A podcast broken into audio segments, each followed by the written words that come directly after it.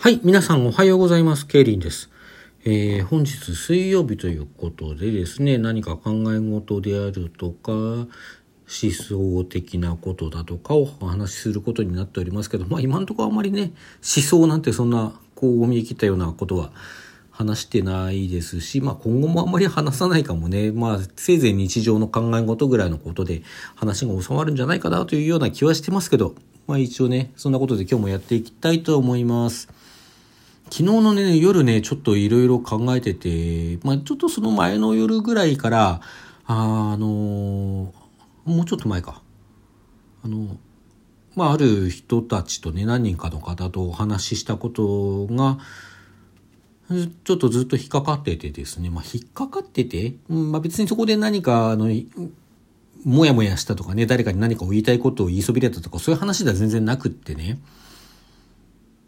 あの、私が今までこう、配信で話したことですとか、まあ日常的にね、なんか、あの、飲んだついでにとか、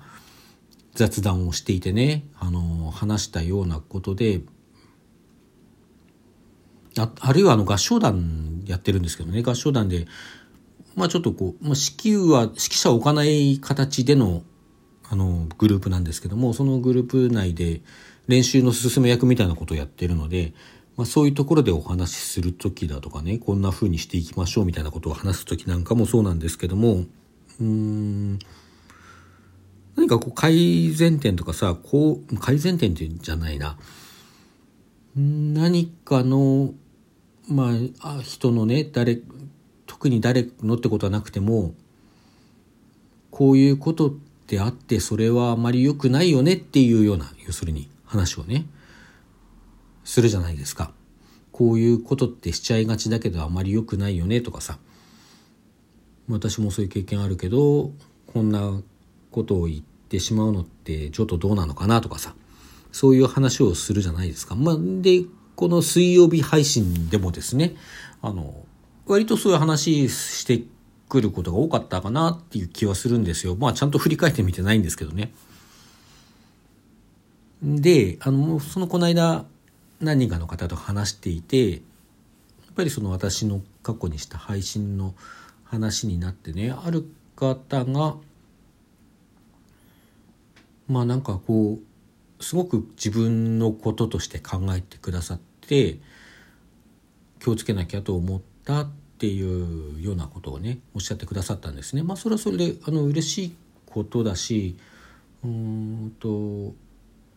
その方に関してどうこうっていうんじゃないんですけどね。ただあの旗で見てる限りその方について言えばそんなになんかそのまあ要するに批判的なこと言ったわけじゃないですか私がね。あのこういうのこういうの良くないよねってことを言ったのに対してああ私も気をつけなきゃなって言ってくださってだけどその方については特にこう気にしなくてもいいんじゃねえのかないいんじゃないのかなって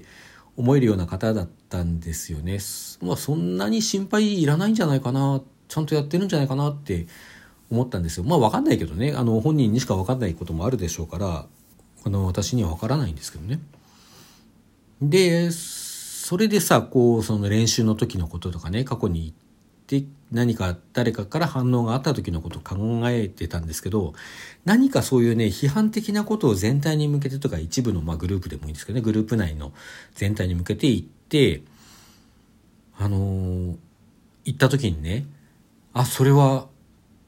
それきっと自分のことだちゃんとしなきゃって思う人って大会はまあほぼ100%と言ってもいいくらいほとんどはそれは問題のない人なんですよね。往々にして問題のない人の方が、その内容を気にするんですよ。でね、あの、まあ別に本格的にさ、あの、ある人に改善してほしいんだったら、私もその、その人に直接言うんだけども、まあもうちょっとふんわりしたこう全体にそういう心構えが持ってほしいなみたいな時に話した話すこともあるわけじゃないですか。で話しでもそうは言っても特にこの人とかこの人とかは気にしてほしいかなっていうような場合もあったりなかったりするんですよね。ちょっとあの、すごく、はあ、曖昧なというか、歯切れの悪い言い方になってますけどね。で、経験上、面と向かって言わないと、そういう人のところには届かないんですよね、これね。あの、そうだよね、気をつけなきゃいけないよね、とか、キラキラ目を輝かせて言ってきたりさ、お前だよ、お前のことだよっていうようなことは結構、まあ、往々にしてあったりしますよね、するんですよね。それはでもね、ねひょっとしたら、あの、喋ってる私自身がそうである可能性もすごく高いと思うんですよね。あ、俺のことか、みたいなさ、ことっていうのは、後で気がつく時もあるし、ひょっとしたら自分では気がつかないけど、聞いてる人は、お前自分がそうじゃねえかと思ってることいっぱいあると思うんですよ。それはね、あの、他人見てて思うことがあるから、私もそうなのかもなって思うんですよね。あの、結構ね、うん、特にその苛烈に苛烈にというのは、うん、激しく何かを見たり聞いたりして激しく怒ってる人、うん、何かを見たり聞いたりっていうよりも誰かにこう喧嘩ふっかけるようなね感じであのこう、うん、なんか言われたことに対して反応する人っていうのはそこでベラベラって言ってることっていうのは往々にしてえ？っそれご自分のことではっていう内容だったりするんですよね。まあ、往々にしてぐらいの感じでね、あの、特に統計的にそれが意味があるかどうかとかさ、わかんないけどね。まあ、だからみん、割とみんな自分に怒ってんだなっていうような感じはですね、結構多くの場面で感じるんですよ。ああ、自分に怒ってるなって。あのそれを以前これ何度かこう言及させていただいてるあのマキムーさんっていうね「あなたのお耳の秘密基地」という番組をあのラジオトーク公式番組でやってらっしゃるマキムーさんという方がいらっしゃるんですけどそこで一度こうお便りを送ったお便りを取り上げてくださった一度というか何度か取り上げてくださっていてでちょっと大きめに取り上げてくださった回があってですねその時にあの「私が書いた内容っていうのは私あの大学の頃なんですけど後輩の女性とね、まあ、飲ん飲んで何人かで飲んでてでちょっとその女性と口論になってねでまあなんかベラベラ言われるもんだから「お前そんな感情的になれなよ!」って言ってむちゃくちゃ感情的に怒鳴ったことがあるんですよ。でその話をね結構あの真面目に取り上げてくださってすごくうん。まあ、面白かったっていうかね。あれなんですけど、まあ、ちょっと後でねあのなんか今俺すげえ感情的だったなと思って「ごめんね」って言って謝ったんですけど、うん、さっきすごい感情的だったねって言って謝ったんだけどそのねそういうその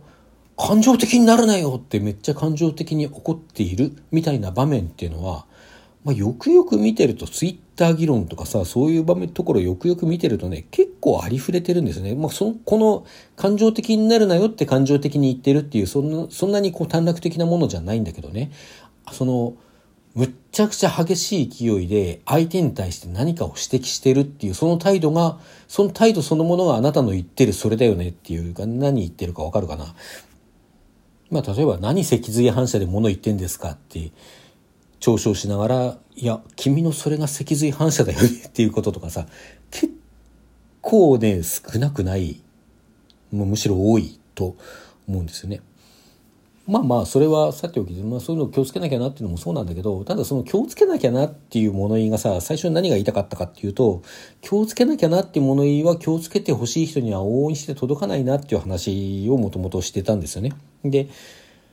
だからね、なんかそういうふうな気をつけなきゃいけないよねっていう話を、まあ、ちょっと上から向き線で感じ悪いなって思う部分もなんか自分であってさ、うーん、感じ悪いって思わない方もいらっしゃるから結構ね、あの、好意的な評価いただいたりもしてるんですけども、だけどなんかなって思っていて、まあ、できたらね、この水曜日のこう話もね、今日はちょっとそのに対する自己反省みたいなことでまた終わっちゃうんでまたひょっとしたらああああ私もって思思う人もまた出てきちゃうのかもしれないんですけどね、まあ、ただ今後の方針としてはもうちょっとこうなんか前向きなさ何かこうこうじゃいけないっていう話じゃなくてこうしたいよねっていう話をなんかしていけたらいいなあなんてね51歳にして思っちゃったりしちゃったりなんかしちゃってるわけですよはい。まあ批判はね批判でしなきゃいけないことっていうのはしなきゃいけない場面とかしなきゃいけない内容の批判っていうのはあると思うんですよね。うんそしてまたこうそのような批判がね世の中を変えてきた世の中を良くしてきたっていうこともたくさんあるんだと思うんですよ。思うんだけどなんかこう懲罰的な発想よりはなんかこう報酬系的なさ発想っていうかさ何かそうした方がいいことがあるみたいな発想でなんかうまくやっていけたらそっちの方が楽しくねっていうように最近ちょっと思うようになってきてですね。まあでもさそれもなんか誰かに褒められたいとかよく思われ誰かによく思われたいっていうだけだときっと長続きしなかったりあのどっかでくるっと反転したりしかねないんでね何かそうじゃないようなこう前向きでかつすごく自主的な何かを促せるようなそういうものがあったらなーなんて思うんですけど なんかそれはちょっと荷が重いのかもねまあなんかいろいろ試行錯誤しながらやっていこうとは思いますよ。うん、まあとりあえずそんなところでちょっとグダグダな感じになりましたけど今日はこんなところで終わりにしたいと思います。皆さんさようなら。最後までお聴きいただいてありがとうございました。良い一日をお過ごしください。